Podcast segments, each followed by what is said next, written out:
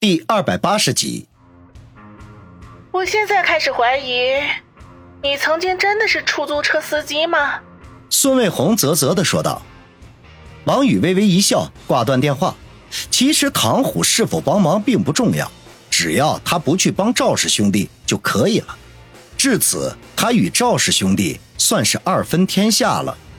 接下来就是如何对付这对难缠的双胞胎了。赵氏兄弟做事谨小慎微，看似低调无害，实则背地里小动作不断。比起张扬的云师爷、火爆的饶里瓦斯、毒辣的魏子，以及墙头草的老雾。他们才是真正的对手。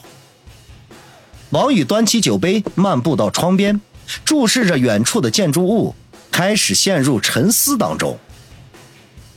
一个星期之后，陈远打来电话，基于抓捕瓦斯和击毙老物的事情，他荣获了个人三等功。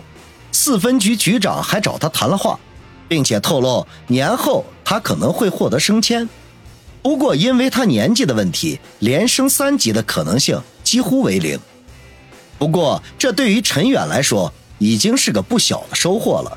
他在刑警队多年，论经验、论资历，几乎无人能及，可是却迟迟没有得到升迁的机会。眼睁睁地看着一个个年轻人越爬越高，他却在原地踏步，心中的郁结可想而知。此刻，终于可以扬眉吐气了。王宇却没有太多的惊讶，他知道在这背后，梁国俊肯定是发力了，不过却并未达到他的预期。如果仅仅是给陈远涨涨工资、发发奖章、授个空衔，那就没有和他合作的必要了。他需要的是可以助力的人。和陈远闲聊了几句，王宇便挂断了电话，沉吟了片刻，拨通了梁国俊的私人电话。铃声响了很久，电话才被接通。话筒里传来梁国俊疲惫的声音。身为一方的父母官，越是临近年关，烦心的事情就越多。梁叔，是我。王宇沉声的说道：“我知道，怎么有事？”梁国俊简短的问：“关于四分局刑警队陈远的事情，我希望梁叔再使使力气。”王宇开门见山。电话那头沉默了起来。偶尔会传来手指节轻磕桌面的声音，足足过了两三分钟，梁国俊才缓缓的说道：“王宇啊，你应该知道，在政府机关工作，升迁都是要循序渐进的。如果提升的太快，会惹来许多人的不满。现在年关将近，无助的眼睛都在盯着我，要是有个闪失什么的，你明白的。”王宇呵呵一笑：“梁叔，你只管放心。”我已经通过李家的一些关系，把你的事情转达给了省里的某个人。他反馈回来的只有八个字：时机未到，静候佳音。如果我猜的不错，年后梁叔恐怕要换一间更大的办公室了。梁国俊听到王宇的话，呼吸明显比刚才要急促了几分。不过他是条老狐狸，懂得如何掩饰自己心中的惊喜，不动声色地咳嗽了一声，讪讪地说道。王宇，要不然先让老陈去下面的所里当个所长吧。他年纪大，基层经验又丰富，可以先镀镀金。那太好了，老陈对于西城区比较熟悉，他们的四分局也在那边，他到下面的所里工作最好不过了。王宇立刻笑着说：“好，一会儿我去跟四分局的老袁说说。嗨，老袁这个人别的还好，就是为人太较真。”梁国俊嘀咕道。王宇笑了笑，知道他这是故意将事情推到四分局一把手身上，自己撇得一干二净。他对于官场的这些勾当没多大兴趣，也懒得深究。趁着梁国俊停顿的功夫，便要挂断电话。没想到梁国俊却忽然很严肃地说：“未来几天，警方的打击力度还会逐渐加大，争取在新年到来之际肃清春城黑道上的顽固分子。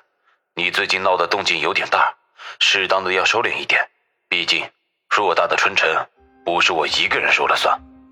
王宇微微一怔，感觉到这是梁国俊在向他发出警告和提醒。瓦斯和老雾的事情可能触碰到了某些人的底线。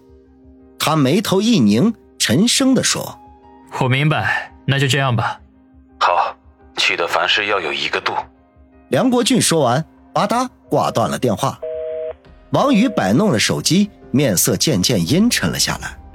梁国俊如此正色地向他发出警告，这说明某些人在春城是很有势力的，甚至连市委一把手都要忌惮三分。某些人会是谁呢？云师爷、瓦斯等人敢那么嚣张，说他们没有后台，根本就没人信。可后台会是谁呢？谁有这个本事和市委书记叫板呢？忽然间。王宇的脑海里浮现出一个人的影像来，不是别人，正是春城市市长李寿山。市委市政府是两套班底，梁国俊和李寿山分别是各自的当家人，能够和梁国俊叫板的，除了李寿山，不会有第二个人。这只是李寿山知道他身后是李氏家族，以他求见李天傲时的情景，应该没有胆量挑衅李氏家族啊。可是世事变化太快，如果李寿山找到了更强大的靠山，说不定就可以不把李家放在眼里了。一念及此，王宇的脑海里灵光一闪，心头猛地一跳，他想到了另外一种可能，那就是李家的某个人站到了李寿山的背后，给予了他强大的支持。表面上是和梁国俊针尖对麦芒。实际上，则是冲着他王宇来的，因为他是李天傲在春城的代言人，将来是很有可能成为李天傲的麾下猛将的，甚至晋升为一方诸侯。将这样的威胁扼杀在摇篮里，不正是李天傲那些对手惯用的伎俩吗？原来如此，李九表面上忌惮李七，放弃了对我的打击。可实际上，则是转入到了地下，借助当年的势力来扼杀我。哼，李九啊，我可不再是几个月前任你捏来捏去的那个小的哥了。从接班孙大哥的那一刻起，我王宇已经脱胎换骨了。既然你想对我不利，那我就要用你当做垫脚石，来向李天傲证明我的实力。王宇嘴角缓缓的勾起。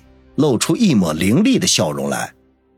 接下来的日子过得异常的平静，王宇又操起了他的老本行，当起了出租车司机。每天日出而作，日落而息，不求赚钱，只求逍遥。偶尔与杨思思或者孙卫红厮混一夜，享受奇人之福。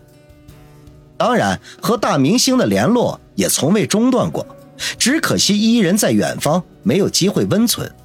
从林雪飞处常常会得到有关子双大小姐的消息，她放弃了和家人的抵抗，做起了乖乖女，琴棋书画、唱歌跳舞，成为了他生活的一部分，过得还算充实。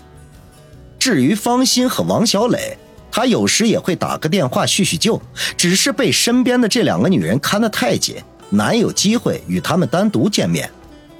陈远没有连升三级。不过，却在西城区的某派出所当起了小所长。